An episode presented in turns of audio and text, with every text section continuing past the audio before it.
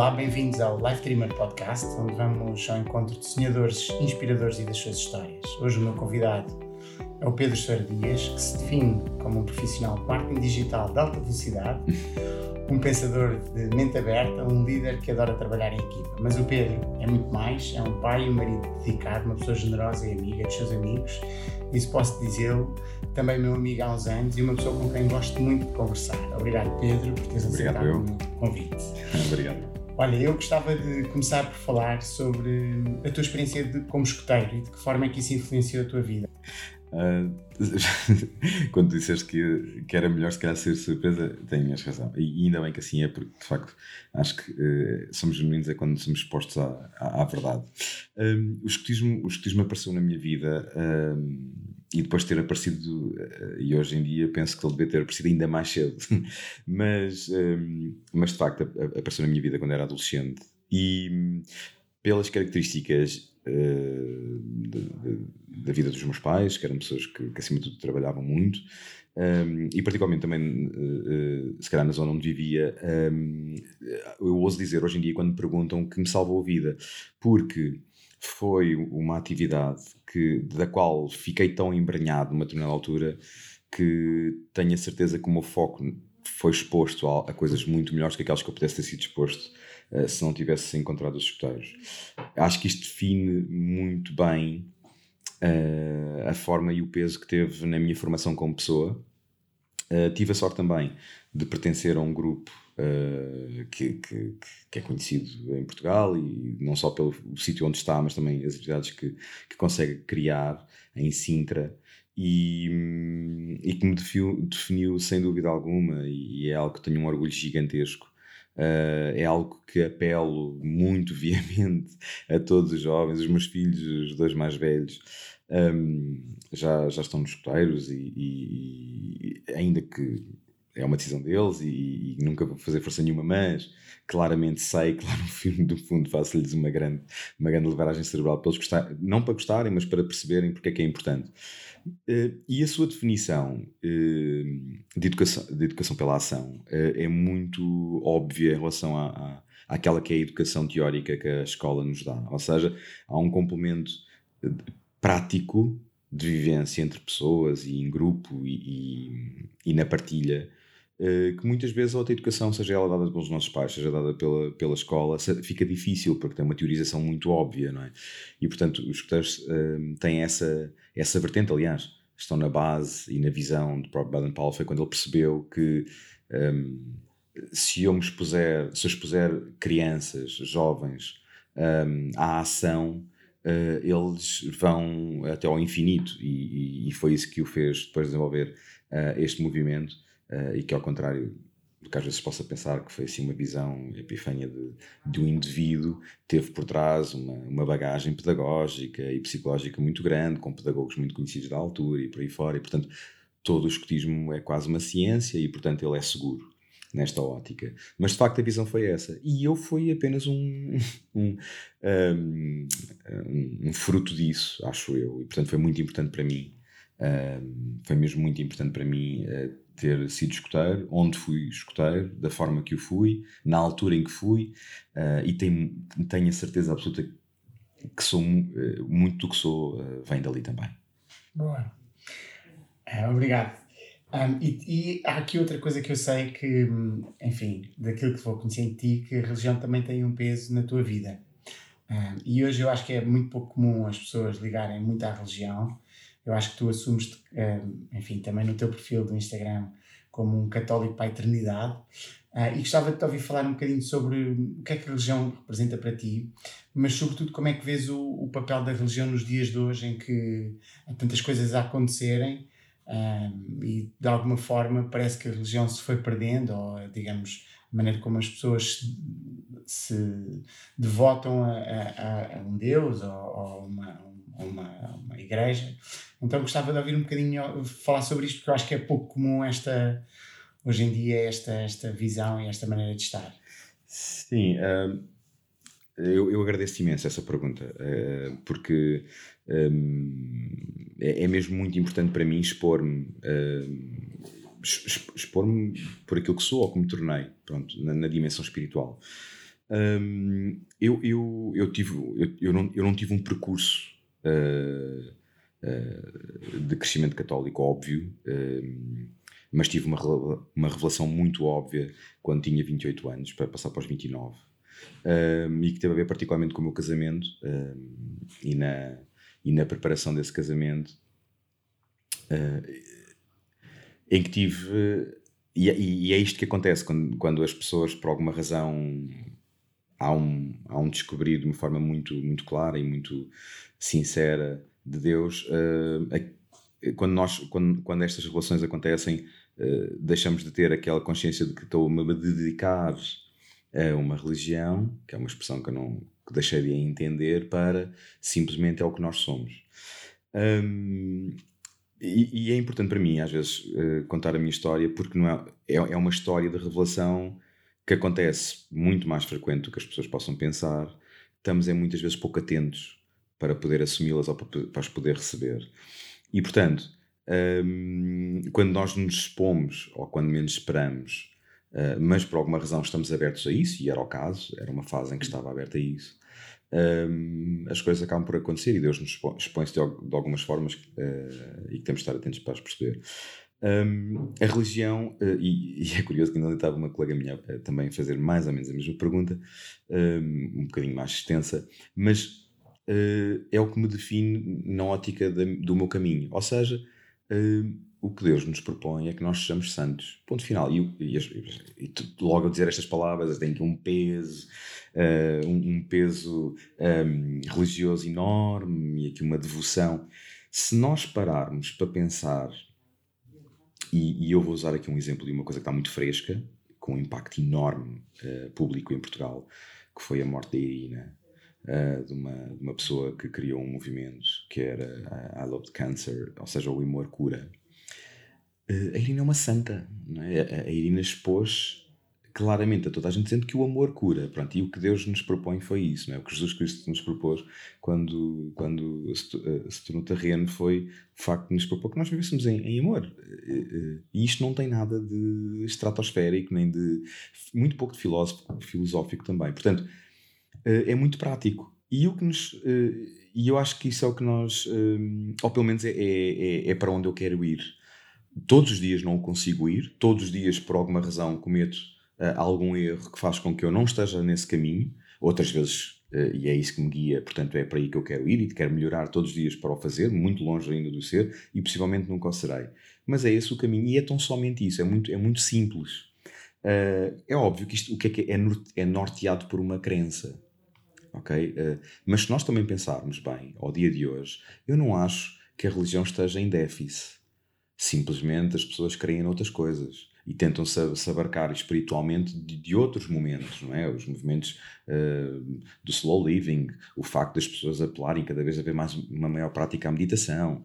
Um, ehm, uma oração é tão somente uma, uma meditação. Uh, ou quando uma pessoa uh, se expõe a algo muito mais tranquilo e pensar, não, eu vou tirar um tempo para mim e vou de alguma forma um, fazer uma aula de yoga porque me dá uma um, calma interior enorme essa pessoa está tão somente a crer que aquilo vai ser proporcionado por um momento dela, ou então exposto por outra pessoa, que naquele caso é o professor.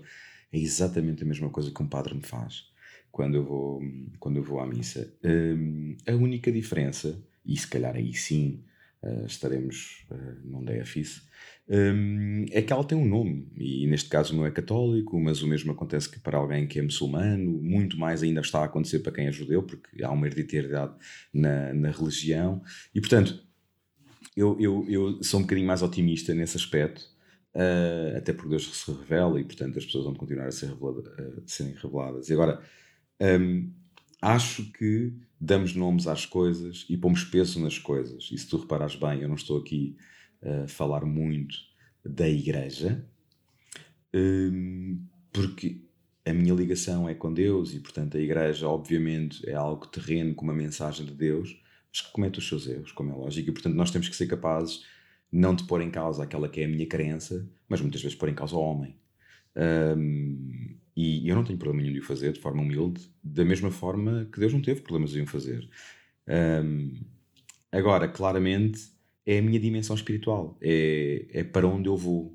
Uh, e daí eu ser um católico para a eternidade, porque eu acredito nessa eternidade. E portanto, uh, mas não, não impinge em ninguém. Não acho que não acho sequer que tenhamos que ser uns grandes uh, evangelizadores de alguma coisa que alguém não quer ou que não está ainda disponível para receber. Mas acho sim que devemos ser um exemplo. E eu espero que muitas vezes seja um exemplo naquilo que é a mensagem. Pois, para mim faz-me sentido o que acabaste de dizer, de facto. Eu acho que há aqui duas coisas, duas dimensões. Eu acho que a dimensão do amor é absolutamente relevante e, e, e também é, de alguma forma, a dimensão da aceitação e, de, de, do caminho, não é? Porque acho que no fundo, no fim do dia, poderá ser um caminho e acho que é isso. Foi isso também que eu, que eu vi, mas achei interessante no meio desta uh, neste, neste mundo em que de facto as pessoas vão atrás de uma série de, de, de coisas diferentes, há aqui um assumir claro e por isso esta pergunta fazia-me muito sentido. E, e, mas ainda dentro de, deste contexto, aquilo que vou conhecendo na tua bio é muito gira lá no Instagram, diz que és um pai ao segundo, o que eu percebo perfeitamente, porque um pai tem que estar a ter todos os segundos, o marido à hora, um, e depois mais algumas coisas de, das quais eu, eu, eu um, gostaria de falar um bocadinho mais à frente, mas acho que agora aqui o meu, o meu pergunto, a minha pergunta é, eu sei que hum, tu és um homem de família e eu queria perceber um bocadinho mais sobre o que é que é o Pedro uh, Soeiro Dias, homem de família. Um, tens quatro filhos, uh, muito, um, um, muito pequenino, não é? Uh, e queria ouvir-te falar um bocadinho sobre esta tua dimensão familiar e como é que sentes que ela te estrutura e te ajuda a ser melhor ou, enfim, perseguir o teu amor. Sim, uh, é, é, eu costumo dizer às vezes que a minha família é é a parte tangível da minha espiritualidade, não é? Porque um, se há um Pedro, claramente, antes de, de constituir família, uh, possivelmente uma pessoa um, que jamais ponderaria partilhar a vida sequer com alguém, um, ao, Pedro que hoje uh, é, um, é, um, é um marido de uma, de uma pessoa que ama muito, claramente a pessoa que eu mais amo no, no mundo. Um, e, e, quatro filhos, não é? Que é o fruto disso. Uh, e, e, isto tem a ver também com a forma como nós nos expomos à vida. Uh, e eu acho que a vida foi-me dizendo: olha, uh, expõe-te, apresenta-te. se isso se proporciona e se tu estás disponível te, para te uh, dispores a, a, esta vivência, porque não? E, e, os filhos têm, foram. foi, foi assim, desde o Sebastião, que é o mais velho, nós rapidamente era, era, mais ou menos perspectivável, ou, ou, tínhamos isso presente, ainda que entregamos isso a Deus, mas que era interessante que tivéssemos uh, o Frederico mais, uh, mais próximo.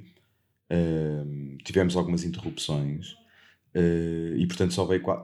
o Frederico aparece quatro anos depois. Mas a exposição à vida, a, a forma como nos expusemos ao facto de ter filhos ou não, foi sempre a mesma. E, e, e, isso resume bastante do que é, da forma como é a, a, nossa a minha gestão diária uh, da própria vida em si, neste caso da família. Ou seja, foi isto que nós nos olhámos, foi isto que nos pusemos. É óbvio que é hiper desafiante, é óbvio quando eu assumo que sou um pai ao segundo, é porque de facto sou, porque não, não há grande hipótese de deixar de ser, não é? Estamos a falar de quatro filhos, um tem dez, outro tem seis, outro tem quatro e outro tem dois. E portanto eh, nós vivemos eh, eh, na Ericeira, não, não temos uma família muito próxima e, portanto, não há uma, uma, aquela uma palavra que eu não quero usar, que é a parte da ajuda, não, acho que não, não, é muito correto dizer isso. Há uma participação. Sim, há muitas vezes.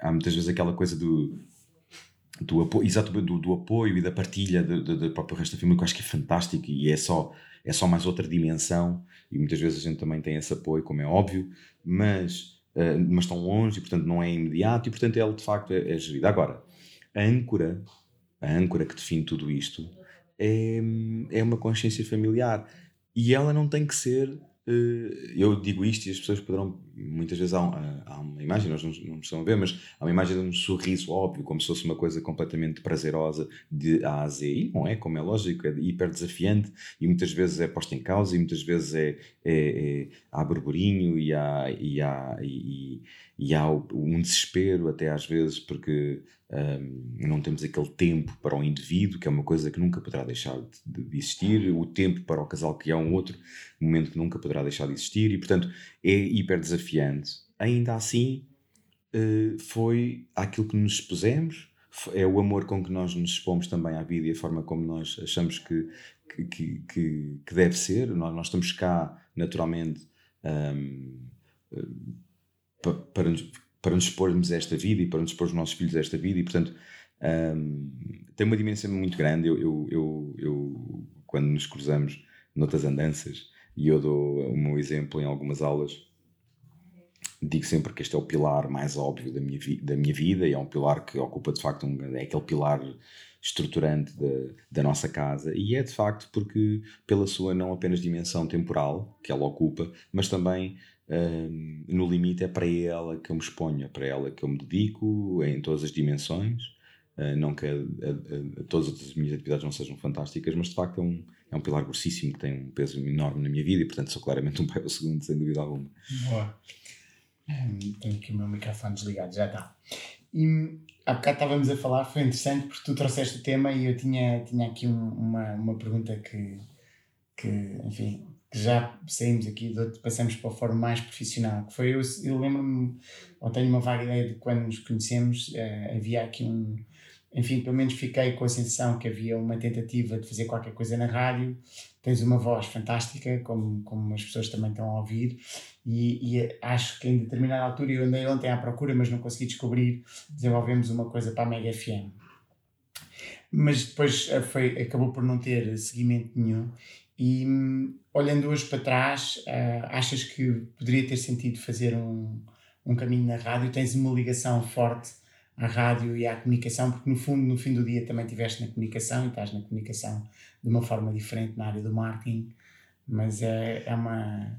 Uh, sim, eu, eu um, a, a, rádio aparece uh, de, desde sempre, há pouco falávamos nos escuteiros, eu lembro-me perfeitamente de nós, uh, há uma atividade mundial que se chama Jambari no Ar, e chama-se Jambori no Ar porque é feita com rádios amadores. Foi assim que ela apareceu. Hoje em dia a internet, eh, e, e entretanto eu, já apanhei a parte do Mirk ainda nesse Jambori no Ar, e portanto, uh, e basicamente era um encontro mundial de escuteiros em que se falava por rádios amadores. E eu lembro perfeitamente que era uma atividade muito importante para o, para o meu grupo e do, do qual nós fazíamos uma rádio. Pronto, e eu era aquele que me punha sempre na linha da frente para me expor. Porque a rádio uh, pressupõe três coisas na minha vida. Uh, propõe-me três coisas que, me, que, me, que, são prazerosas. Propõe-me a música, que é uma coisa que faz parte da minha vida no, ao, ao, segundo, uh, e, e, é muito importante para mim. propõe a comunicação, mas propõe, e portanto também é muito importante, porque é uma forma que eu tenho de alguma forma, e passa a redundância, mas de alguma forma de me expor a qualquer coisa, daquilo que eu gosto. Um, e depois propõe-me uma outra coisa que é o facto de não me verem. Uh, e isso é uma parte. Isso é uma, é uma, é uma... Não me verem é muito bom. e isso, isso é uma. É algo que faz parte de mim. Uh, é um bocadinho contrassenso para a minha profissão, mas é, mas, mas é mesmo assim. Uh, e portanto, eu, eu sabia, ou sempre tive a consciência, de que eu gostava daquele ambiente, ou eu gostava daquilo que era proposto por aquele meio de comunicação, Uh, por todas estas vantagens, pronto. E então eu, eu, olhei sempre com muita atenção para ele. A parte da voz era aquela que eu nem nunca percebi, nem nunca foi preciso alguém me dizer, é pá, já agora. Pronto, e até acho que é muito, muito, importante, desde que a gente tenha alguma coisa para dizer. Um, e então houve de facto uma altura do, da minha vida que eu olhei com um bocadinho mais atenção para esse, para esse meio. Acredito piamente, ainda ao dia de hoje, e tenho um grande amigo, que é o Nelson Cunha, que volta na volta leva com umas coisas minhas que já agora é diretor da, da Rádio Mega Hits. Eu conheço, eu conheço. Também uh, é meu amigo há muitos anos. Sim. Nós fomos parceiros. Sim, sim, sim. Na altura é dos campeonatos, sim. Muito especial. E ele volta na volta com umas coisas minhas. Um, porque não tenho dúvidas nenhumas que era, era, um, era um local que eu seria muito feliz. Basicamente é, é isso que eu. Ou seja, eu, eu às vezes uh, tenho a certeza absoluta que eu era aquele gajo hiper feliz Uh, mesmo estando a fazer um programa tipo às duas da manhã que ninguém está a ouvir, mas só o facto de possivelmente ter a possibilidade e o poder de poder estar a dizer qualquer coisa e propor uma faixa qualquer interessantíssima que eu gosto um, e expô-la à pessoa, falando um bocadinho dela Uh, ia, ia, ser, ia ser fantástico. E, e, e, e, confesso que cá dentro tenho a certeza que não perdi ainda essa, esse bicho. Dedico-me zero a isso. Eu queria um podcast em pandemia, porque lá está, entretínhamos, não é? E de mais, mais música, expondo-me um bocadinho a, a, mais um estilo de música ouço muito que é lo-fi, e, e fio assim em 5 segundos. Um, e portanto isso mostra claramente que cá dentro há assim tipo uma, uma espécie de uma faíscazinha, mas é, é uma paixão, é claramente uma paixão muito grande e é sem dúvida alguma uh, o meio uh, de comunicação com, que eu me chego mais próximo. Um, mas não me parece, sinceramente não me parece, e tenho esses acados de passar por aí, não me parece que, que se sobreponha à, profissão, à minha profissão, que é uma coisa que é uma grande paixão também. Ok, boa. E, e, depois eu acho que dentro desse caminho e daquilo que acabaste de dizer, que é o, que é o estares, eh, não estás visível, houve aqui um período da tua vida, eu, eu lembro-me que, que foste speaker em campeonatos de surf uh, e acho que foi também já uma altura em que já trabalhavas aqui na Despomar, não é? Uhum. E de repente deixaste de fazer campeonatos. Uh, houve aqui um momento em que o Pedro apareceu, fez o WCT, fez uma data de campeonatos internacionais e depois de repente de um momento para o outro uh, desististe. Porquê é que desististe? Ou desististe ou saíste, enfim?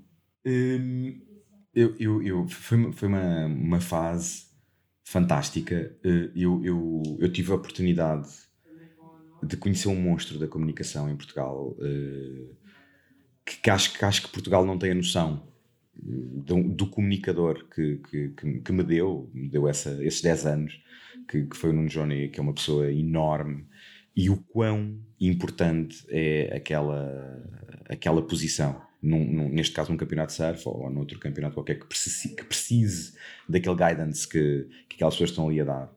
Eu, de facto, fiz os campeonatos todos que existem, todos os níveis que existem, internacionalizei-me e por aí fora, mas eticamente chegou a um ponto em que eu achei que já não poderia fazer mais campeonatos. Ou seja, uh, profissionalmente, uh, a empresa para a qual eu trabalho ia-me expondo a desafios e neste caso conectado com determinadas marcas, que eu acho que já não era ético que eu me expusesse uh, de forma promocional a outras.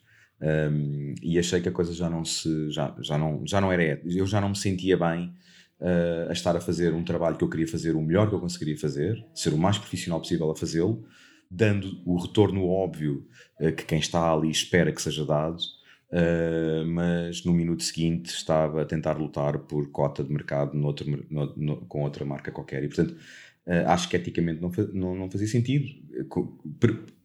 Conversei, conversei curiosamente com, com quem fazia campeonatos na altura, particularmente com o David e com o Nuno, porque eram pessoas que de repente iam, iam deixar de ter aquele apoio. Falei com outros promotores que também muitas vezes contavam comigo para fazer campeonatos, disse-lhes claramente: Olha, estou a pensar sobre isto e, e então deixei de o fazer. E, e, curiosamente, recentemente larguei uma outra, ainda uma, uma réstia da minha voz, também no meio, uh, durante mais de 15 anos.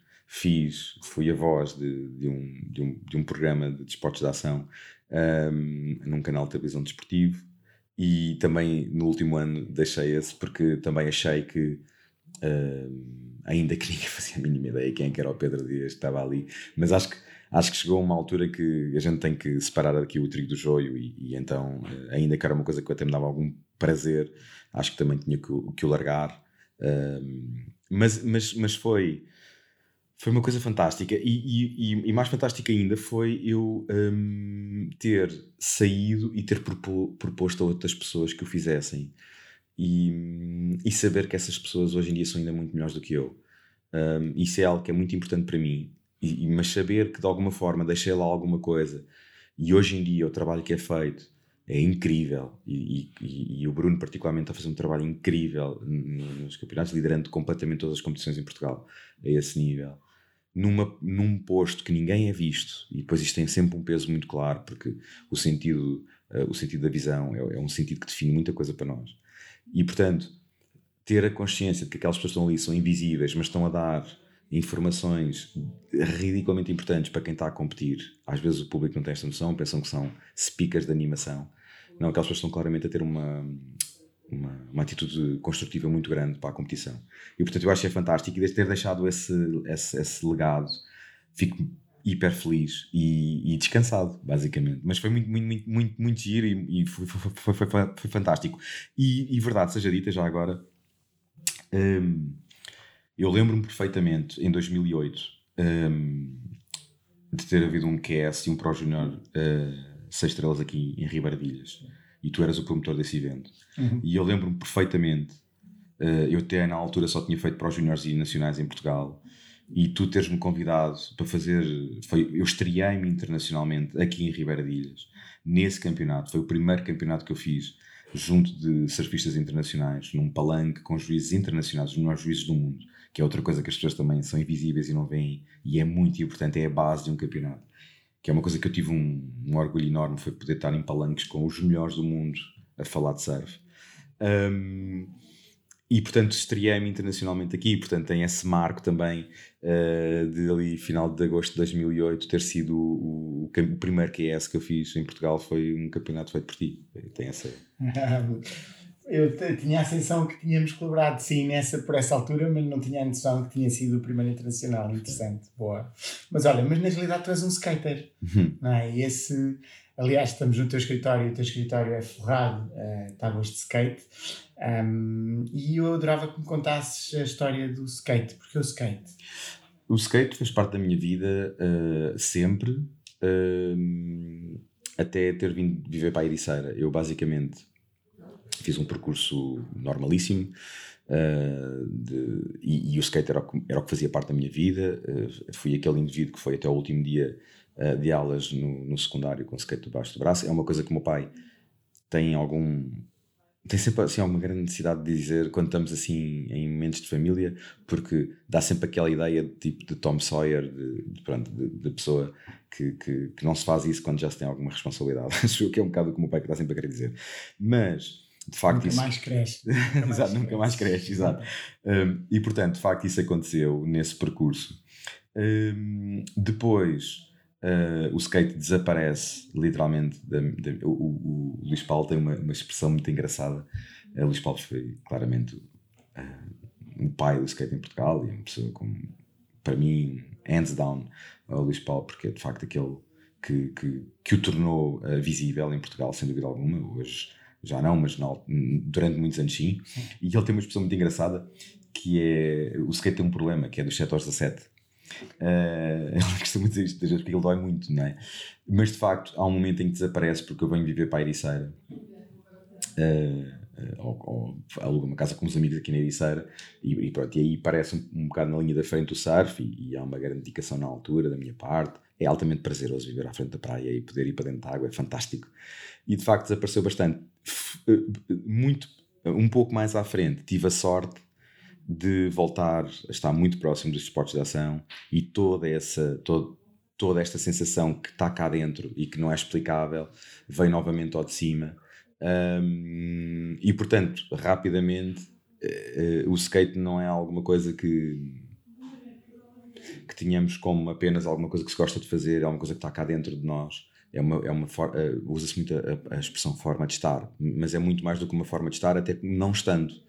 Um, é alguma coisa que está cá dentro uh, por tudo, e não necessariamente só pela tábua e as rodas, mas por aquilo que é a cultura, pela, pela arte, uh, pela espontaneidade, que é uma coisa que eu amo, particularmente no movimento, é a espontaneidade e a honestidade.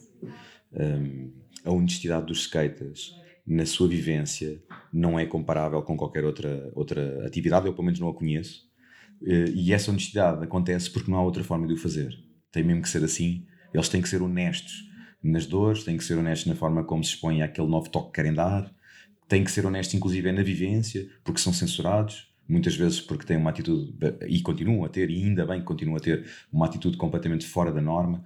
Ehm, e foi isso que me sempre apaixonou uh, e continuo a apaixonar. É aquilo que, não há nada que eu faça antes do que qualquer dia ou no final do dia que não seja ver o que é que se passa com, com, com o movimento e portanto um, ehm, gosto muito. Sou, é aquilo que me define quase. Bom.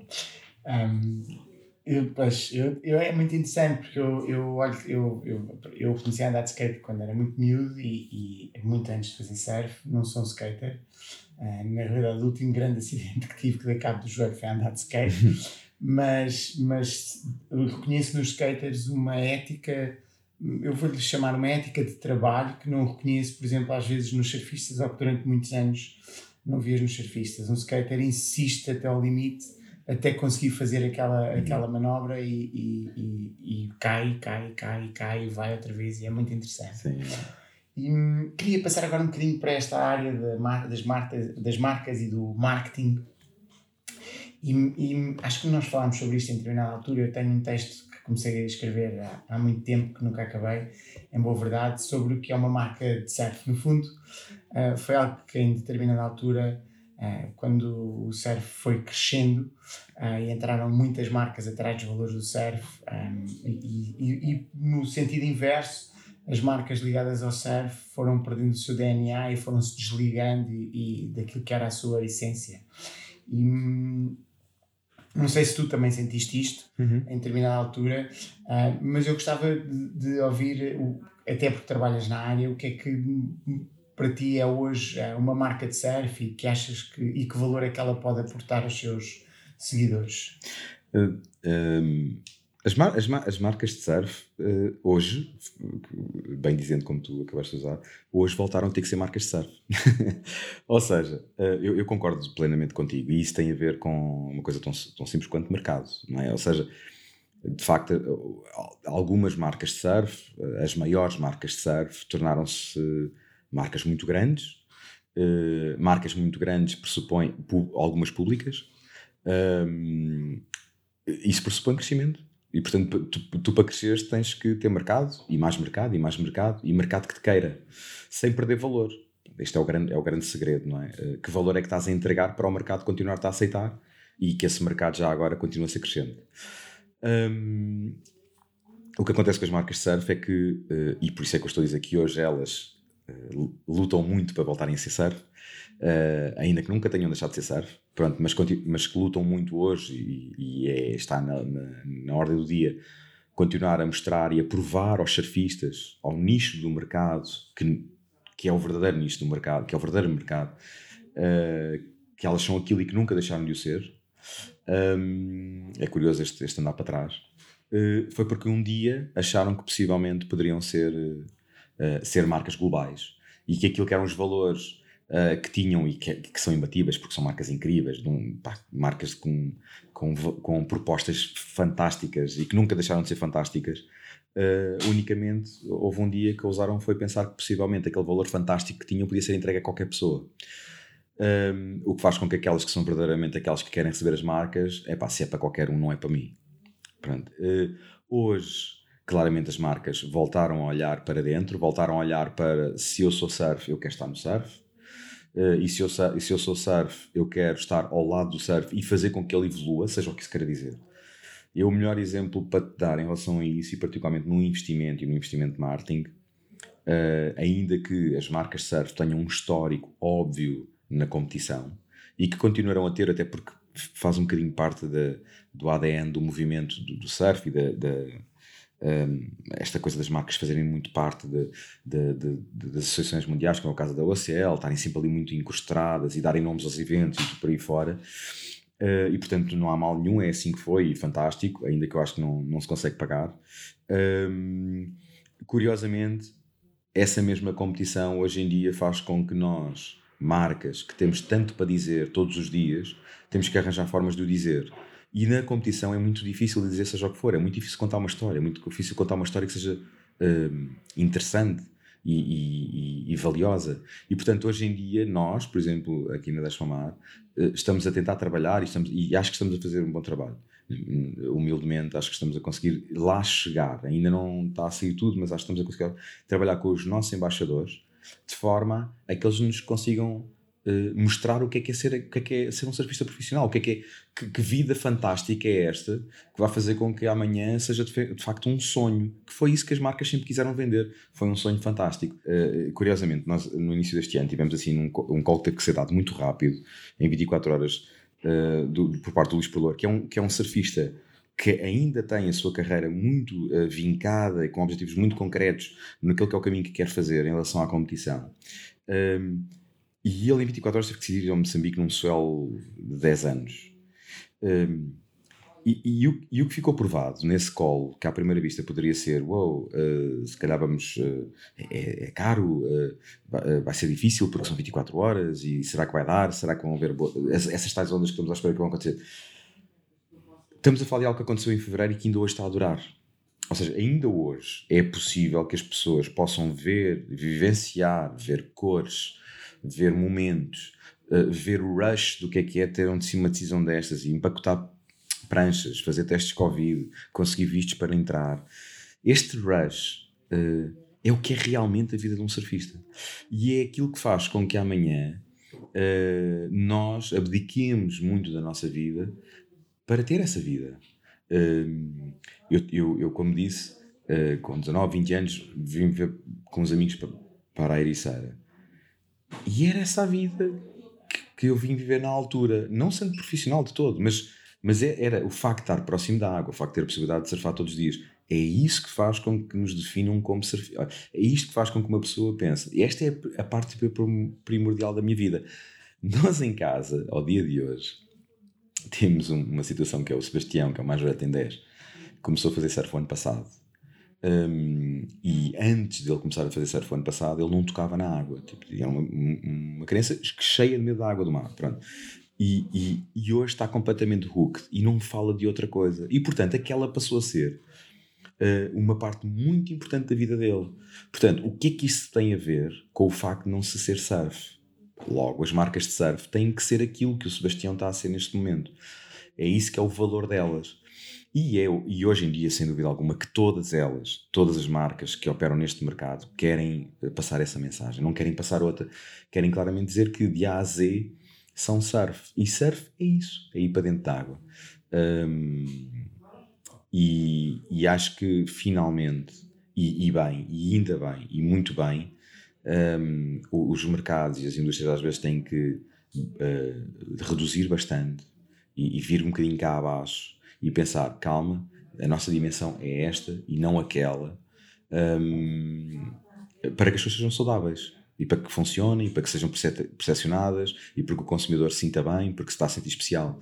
Basicamente, esse, esse é o trabalho e acho que está a ser feito hoje em dia pelas marcas. Eu, eu acho isso, acho, eu tinha aqui uma, uma pergunta que, que, à qual tu respondeste, mas eh, que no fundo um, há esta frase que tu até de vez em quando referes que se atribui ao Kelly Slater que o surf em determinada altura deveria deixar, que, deixar cair os bros e trazer os pros, mas hum, hoje em dia, na realidade, há aqui um, uma data de alterações, não é? Porque hum, de repente nós vemos os pros uh, e sentimos, acho que todos, enquanto fãs uh, da modalidade do surf ou do surfing, uh, este excesso de profissionalização que às, às tantas pode também estar a dar cabo do sonho um, daquilo que é o surf ou o imaginário do surf. E a minha pergunta era se se de facto se achas que os pros estão também podem estar a contribuir no sentido inverso, ou seja, diminuíram, uh, quiseram ganhar muito dinheiro, tornaram-se super profissionais e de repente. Uh... Eu sendo completamente sincero, um, há uma. Há uma entrevista que eu não vou conseguir dizer o meio, porque não me lembro, mas passei por ela do Eric Logan, que é hoje em dia o CEO da WSL, do qual ele conta a história dele. Uh, estamos a falar de um indivíduo que começou a surfar agora com 42 anos. Agora, com 42 anos, entretanto já tem mais uns quantos. Uh, e que conta de facto o, o quão longe ele viveu do mar o, e, e o quão bom hoje em dia ele ter aquela atividade. Ou seja, quão bom hoje em dia e prazeroso para ele é ele fazer surf. Ponto. Nada daquilo tem a ver com o facto de ele ser CEO da WSL. Isto é o que ele coloca na entrevista. E portanto é muito interessante esta parte. Eu acho, sem dúvida, que em qualquer indústria, e aqui já agora aproveito para fazer aqui um disclaimer que é eu sou um profissional. Por acaso eh, considero-me um profissional de marketing sou um marketeer de A a Z. O que isto quer dizer é que por acaso tenho a sorte, uma grande sorte uma... sou o mais sortudo de todos porque posso um, ehm, posso trabalhar numa área que gosto muito. Mas amanhã poderia estar noutra área qualquer e, e queria continuar a ser o melhor profissional que eu conseguisse ser.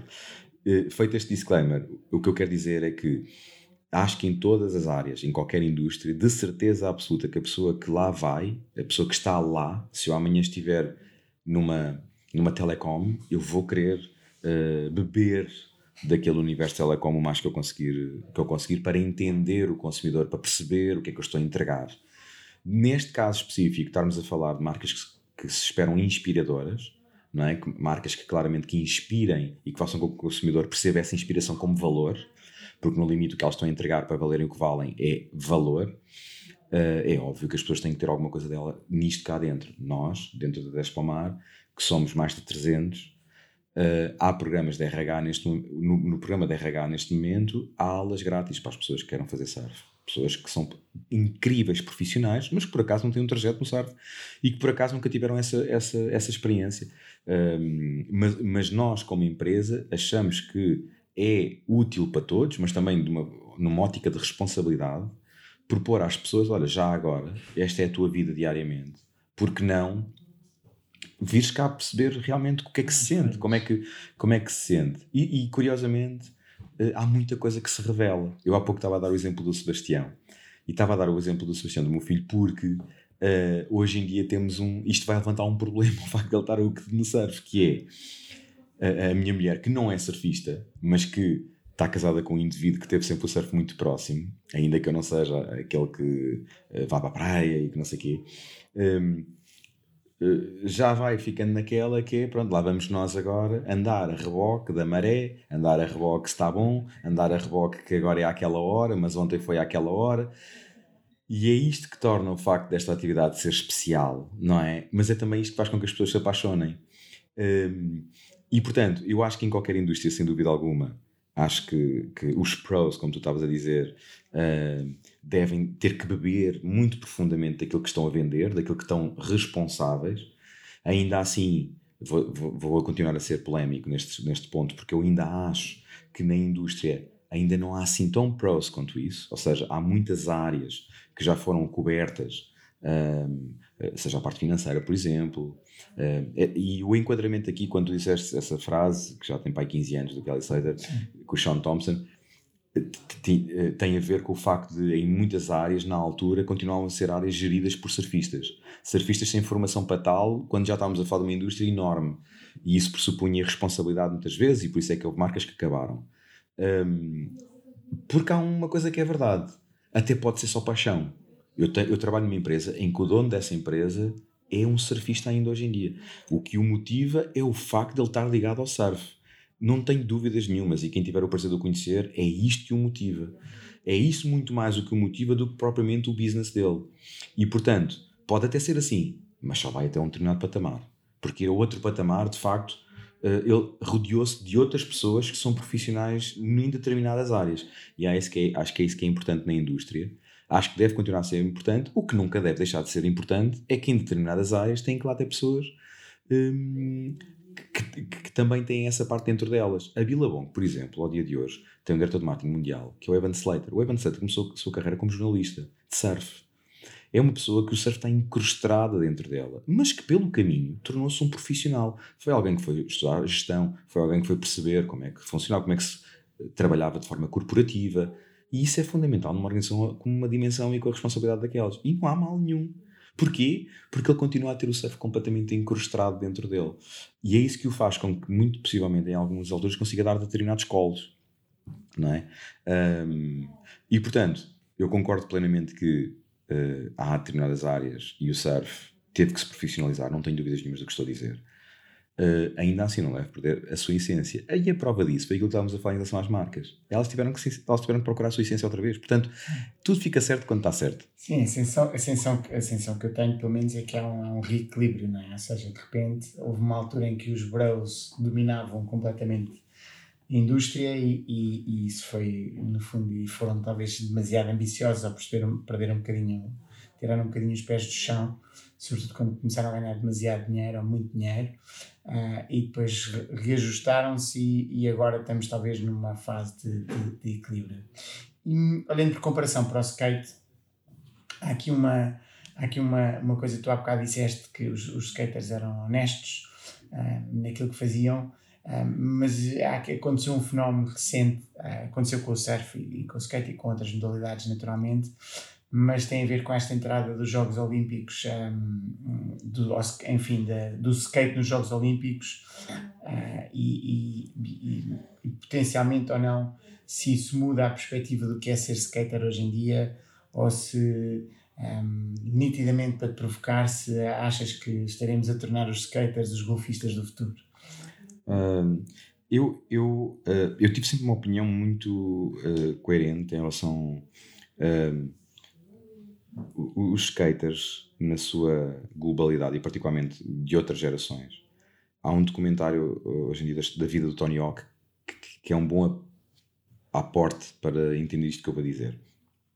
Porque, de facto, expõe a vida de um indivíduo que jamais poderão dizer que não é o maior skater de sempre, eh, não na ótica de fazer bem ou fazer mal, mas naquilo que foi a proposta dele e ainda hoje o é. Porque é isso que o documentário mostra. É a paixão uh, sobrevada que ele tem pelo skate. E essa paixão faz com que os skaters às vezes pensam que, nos, que lhes vão roubar aquilo que é a essência do skate. A honestidade que eu falava há pouco é isso. Uh, uh, aquilo tá, é tão real daquela maneira, é, é tão óbvio que, que assim tem que ser, porque dói tanto, porque é tão penoso para chegar lá que roubar só porque sim é uma coisa que, que, que, eles vivem em pânico com isso. Pronto. O que eu acho, e que foi sempre coerente em relação a esta questão dos Jogos Olímpicos, uh, é que acho que há lugar para todas as vivências. Uh, e acho que já o skate ia pressupondo isso, ou seja, com o aparecimento da Street League, com outras competições um bocadinho mais profissionalizadas, já ia-se começando a visualizar os skaters que têm uma, uma, uma, proposta mais competitiva do que aquele skater que jamais abdicará da sua proposta free uh, e mais escura, de rua. Pronto.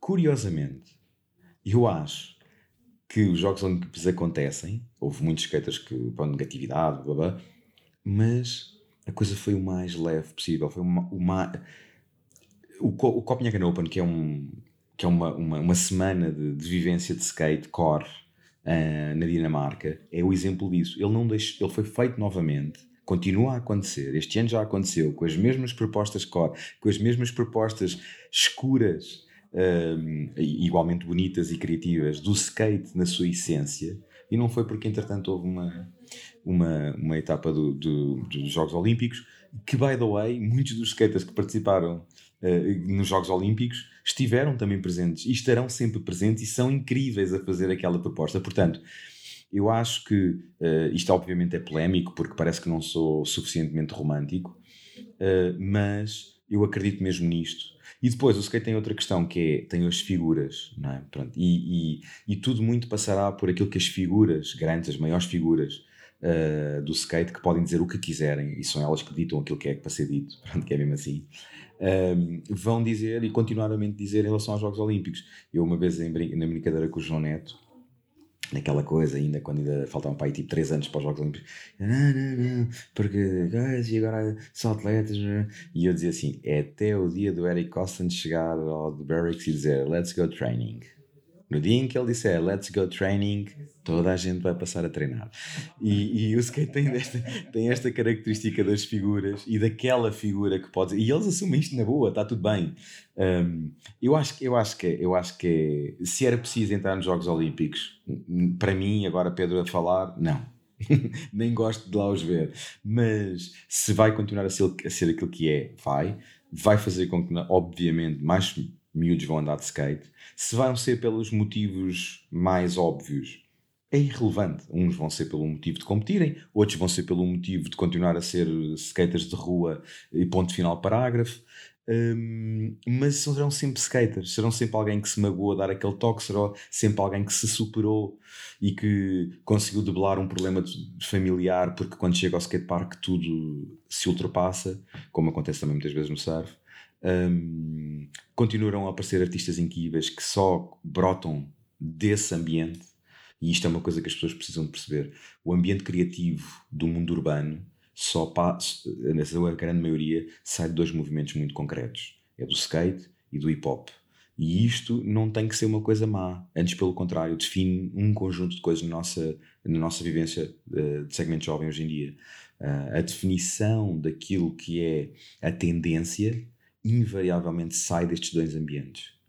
Um, e não é muito anormal que marcas completamente desconstrutivas ou até de high-end fashion, por exemplo, como a Louis Vuitton ou outra coisa qualquer, foram ter com o skate ou com o hip hop para poderem continuar a, a serem apelativas à definição de tendência hoje em dia.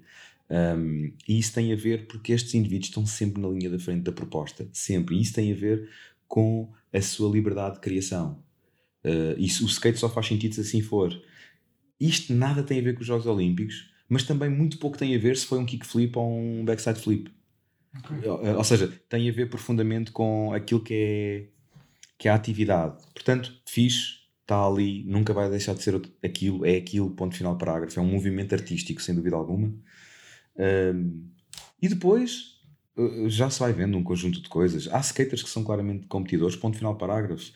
Uns odeiam-nos porque eles são aquilo e só andam bem em skateparks e em rampas perfeitinhas, com as curvas perfeitas e com a altura certa uh, dos rails, mas outros uh, gostam é de coisas duras e feias e, e difíceis, mas todos eles há uma coisa que é verdade: no final do dia, todos se magoam, todos tentam se superar, e portanto, seja nos Jogos ou no sítio qualquer, acho que é a mesma coisa no fundo, o que estás a dizer é que a essência se mantém, não é? E que, de alguma forma, como noutras modalidades, haverá sempre os skaters livres, não é? os free skaters, e haverá sempre aqueles que se vão dedicar à competição, que faz absolutamente sentido. E, e, e, já agora, estávamos a falar de surf há pouco. Aquilo que eu estava a dizer, que as marcas hoje em dia se pelam para ser surf novamente, um dos pontos logo é os próprios surfistas. Os surfistas hoje em dia têm que acreditar, e aliás eu aproveito aqui um bocadinho o tempo para dizer que os surfistas, e, até porque somos investidores, os surfistas têm que perceber que a forma deles amanhã poderem ser surfistas profissionais não tem que ser necessariamente porque vão ser os melhores do mundo a competir. Possivelmente vai ser porque eles têm a melhor história para contar. Ainda assim, eh, se fores o melhor, como é o caso do orgulho que nós temos em ter connosco o Frederico Moraes, assumidamente um atleta, fantástico, é uma proposta incrível de uma pessoa de uma dedicação estratosférica e da qual nós respeitamos de A a Z. Fantástico, é aquele o valor que ele tem para entregar. Agora, os surfistas também terão que perceber que as marcas precisam tremendamente contar histórias. E essas histórias não têm que ser necessariamente histórias de sucesso, levantar uma taça. Pode ser uma história de um indivíduo que é fabuloso um, porque é bombeiro, ou porque consegue conjugar a sua, a sua vertente surfística com o facto de ser um pescador de apneia incrível. Um, e isto são coisas que ao dia de hoje já acontecem e que as marcas conseguem falar acerca delas. É isso que vai inspirar os outros a estarem próximo delas. Não tenho dúvidas nenhumas disto. Nós, cá dentro, é uma coisa que queremos muito. É queremos muito que os surfistas vivam a vida deles e que gritem muito alto que aquela é a vida deles. Porque, porque é isso que a gente tem para, para lhes dar. Porque eles, no final do dia, eles são surfistas incríveis eles são surfistas incríveis, eles entram dentro da água e são os melhores dentro da água. Não é? Isso não há dúvidas, isso é a parte que nós não temos dúvidas, não é? Agora, o, o, que o meio como eles se mostram sendo os melhores não tem que ser necessariamente com uma licra. E, e, portanto, o surf também tem isto. Plenamente de acordo, plenamente de acordo. Sim, eu acho que em determinada altura, quando eu enfim, comecei a free surf, eh, eu achei que a proposta estava eh, excessivamente focada uh, no surfista de competição. E acho que a, história do surf, e aliás, eu acho que a morte das revistas de surf tem a ver, em determinada altura, porque não perceberam que aquilo que interessa às pessoas é o, quem é que está por trás do tipo que está a fazer aquela manobra, não é? Como é que ele chegou lá, enfim, de onde é que ele vem, o que é que ele faz, o que é que ele gosta de fazer, não é? Esta coisa de contar a história, de nós sermos hum, holísticos em relação a, a, a, nós próprios. Boa. Um, trabalhas numa empresa de referência em Portugal, uh, com a qual eu tenho também a honra de, de, enfim, de ser parceiro há muitos, muitos, muitos anos, uh, que é a Despalmar. E a minha pergunta é em que sentido é que isto contribui para seres um melhor profissional? Um, eu, eu, eu, agradeço muito esta, esta, esta, esta, pergunta pela oportunidade. Um, eu trabalho na Despalmar há, há 14 anos uh, e nunca em nenhum momento da minha vida sequer pensei que pudesse trabalhar 14 anos num sítio. Não, não, não, era, não, não me ca... Eh, é, é algo que não faz grande sentido, não porque os sítios não sejam fantásticos, mas porque nós uh, somos, devemos ser desafiados consecutivamente. E isso foi uma coisa que a Dashmar sempre conseguiu fazer. Eu uh, falo muito alto em relação à palavra despalmar um, ehm, e é curioso porque hoje em dia já toda a gente usa a palavra despalmar E a palavra da espumar não era uma palavra uh, muito conhecida até há, há, há uns anos atrás, porque usava-se muito a mistura daquilo que eram as marcas que ela representava, como particularmente com a Billabong. E isso dá um orgulho imenso, porque mostra uh, a empresa que ela é. E, e, e, a opinião pública às vezes não tem a noção de que há empresas como a Despomar. A Despomar é uma empresa que emprega mais de 300 pessoas, tem 34 lojas espalhadas por Portugal, representa mais de 24 marcas em Portugal e estamos a falar tudo isto que eu acabei de dizer num nicho tão curto quanto o skate e o surf. Uh, portanto, não estamos a falar de marca que vende marcas de água para beber, uh, ou seja, commodities, não vende artigos de primeira necessidade. Estamos a falar de uma empresa que vende tudo artigos de valor acrescentado e, particularmente, para um mercado muito específico. Uh, é claramente um case study na Europa e, e isso deve-se a uma dedicação estratosférica das pessoas que cá trabalham, mas também de nunca ter abdicado daquilo que ela é. Ou seja, ela é uma empresa que, cresceu, que nasceu para representar uma marca de surf que se chama Billabong e ainda hoje é a empresa que representa a marca Billabong e expõe-se àquilo que são os seus, os seus parâmetros de negócio. Eu acho que isso é, acredito piamente que isso é o sucesso dela. Para mim, perante isto, eu como profissional, até porque cresci muito e descobri a minha profissão cá dentro, fazendo, começando por fazer coisas completamente distintas e tive essa possibilidade e portanto quando também falo sobre minha, o meu crescimento profissional, não tenho problemas nenhums em afirmar que uh, foi aqui que eu descobri aquilo que possivelmente eu ia fazer para o resto da minha vida. Muitas vezes as pessoas passam uma vida inteira a fazer coisas que não gostam, não é? E eu tive essa possibilidade vindo de uma formação diferente. Uh, e depois formando-me bastante e já tendo investido bastante na minha formação como tal, e portanto daí eu afirmar com toda a, propriedade que sou, que sou um marketeer e um gestor. Um, mas há uma coisa que é certa, é que, respondendo à tua pergunta de forma muito direta, a Despomar deu-me isso, deu-me isso como profissional. Esta independência que tive que conquistar junto dos, do, das atividades que a Despomar propõe, como é o caso do surf e do skate, foram fundamentais para eu também ser um bom profissional. Ou seja, independentemente de estar imiscuído em mim o surf e o skate, eh, eu tenho que ser capaz, como profissional, às vezes de ser frio e de perceber que acima de tudo nós Estamos aqui para criar valor junto de determinadas marcas que têm, por sua vez, produtos para vender. Um, e é isso que a Dashmat tem-me dado espaço para eu fazer. Ou seja, ela não tem-me exigido ao longo deste tempo que eu, acima de tudo, seja apenas um surfista ou um skater uh, na sua essência mais pesada. Um, não, o que ela me tem pedido é: olha, se o melhor profissional conseguir ser, para que nós tenhamos sucesso.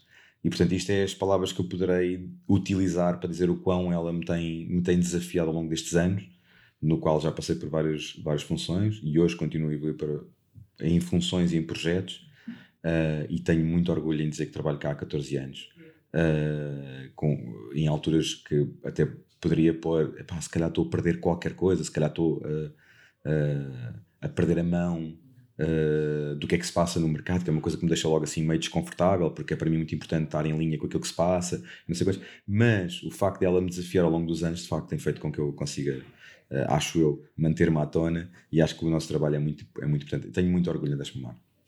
Muito positivo o trabalho, o teu e o da Despamar, acho que é uma referência, para mim é uma referência e, e, é uma referência no universo do surf e do skate. Em determinada altura disseste-me que sentiste a necessidade de participar de uma forma mais ativa na vida política e acabaste por fazer. E como é que tem sido esse caminho? Hum, Eu, eu tenho um. Nós temos uma colega nova aqui no departamento e, e, ela, ela é fantástica porque tem muita necessidade de conhecer as pessoas profundamente para poder entregar ainda melhor valor. E é muito curioso. E eu estou a dar este enquadramento porque uh, recentemente quis-me conhecer mais a esse nível. E então eu, foi, foi um exercício que eu tive fazer. Foi, porquê é que isto apareceu? apareceu porque eu tenho uma necessidade muito grande de, quando não sei, vou estudar para saber.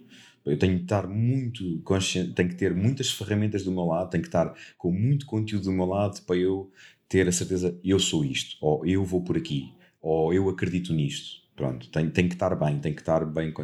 E isso foi o que aconteceu com a política, porquê? Porque eu era completamente insípido nessa vivência. Nós, como cidadãos, acredito piamente eh, que ninguém é político. Quando alguém afirma isso, e sempre achei isso, mas quando alguém afirma isso não, não tem noção do que é que está a dizer, porque não é possível que nós sejamos apolíticos, nós temos opiniões e isso já faz com que nós sejamos políticos perante a sociedade.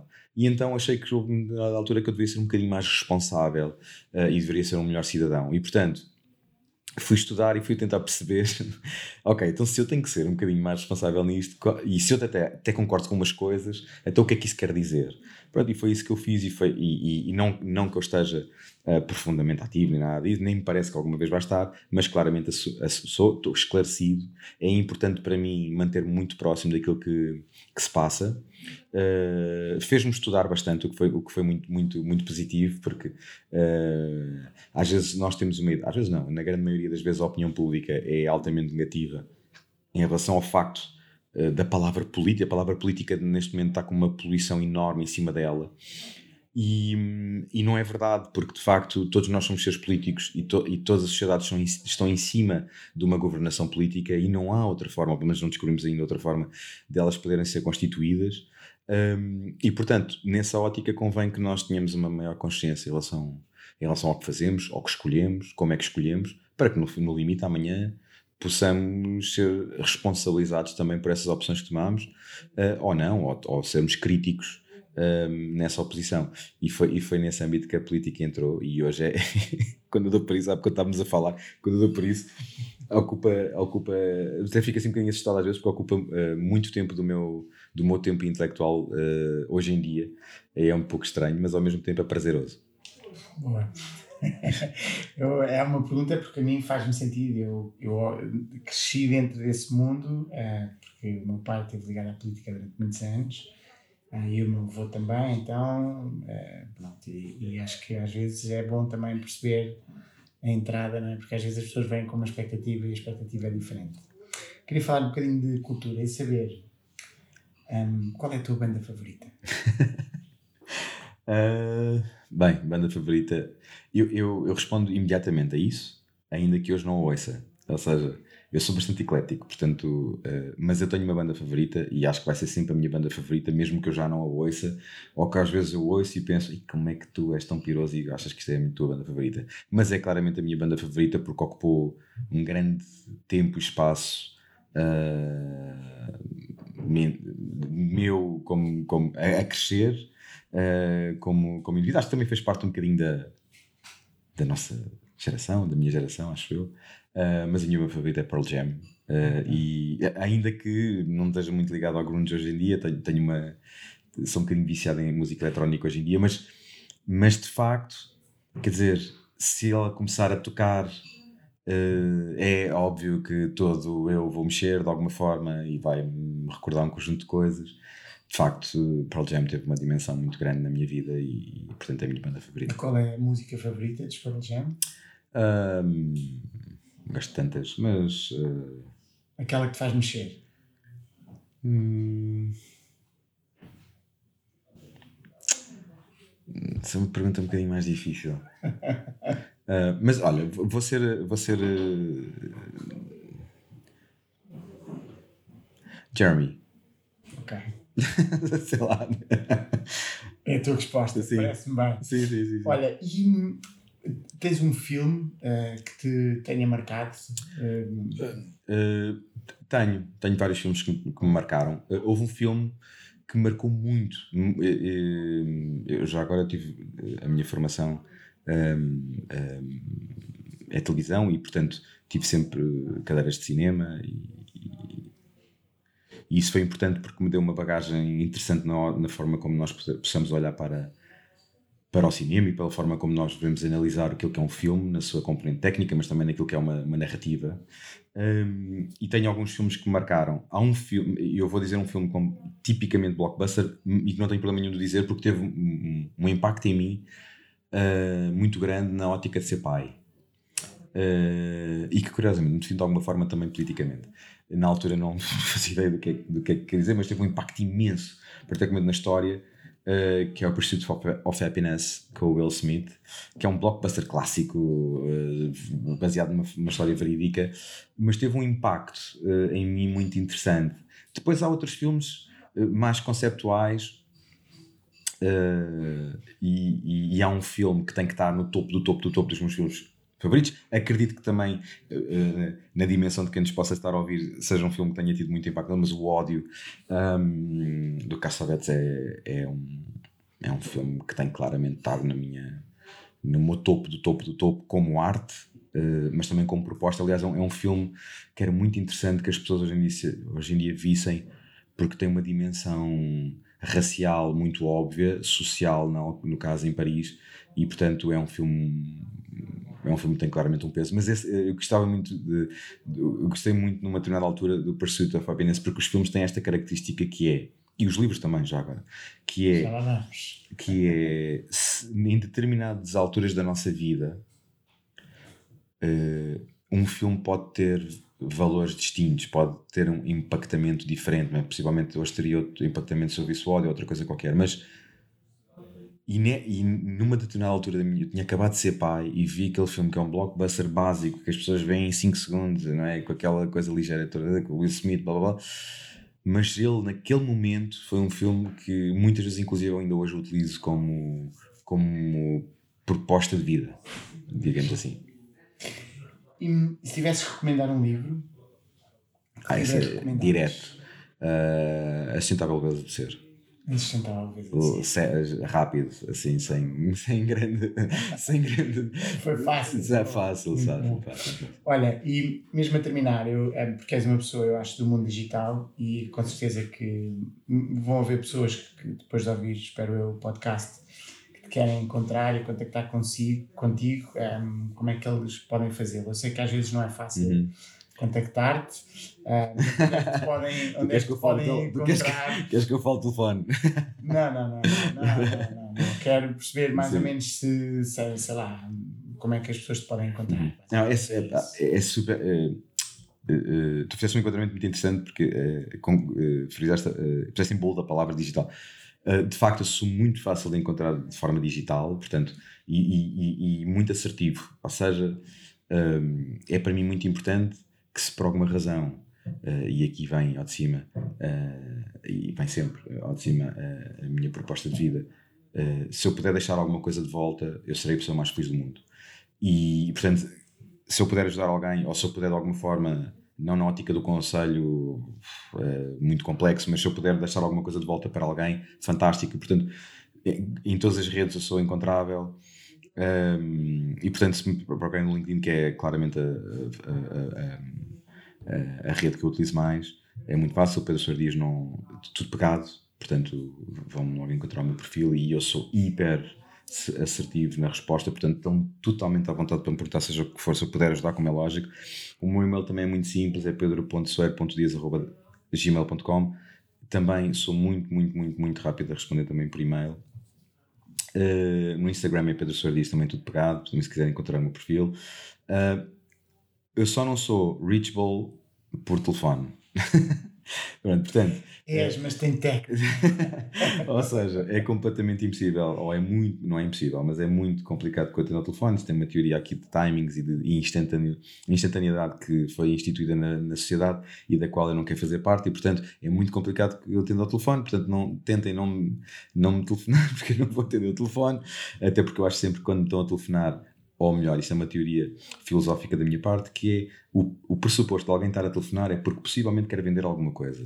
Uh, e o vender não tem que ser necessariamente um bem ou um serviço, mas pode ser, por exemplo, conquistar tempo uh, ou atenção, e portanto isso também é vender. Uh, e portanto, como, como, eu quero ter ainda algum domínio da minha vida, de facto tenho esta teoria de não atender o telefone. Mas pronto, mas isto para dizer que sou totalmente acessível a nível digital e terão, tenho o maior prazer de poder partilhar conhecimento ou outra coisa qualquer uh, que possa ajudar alguém.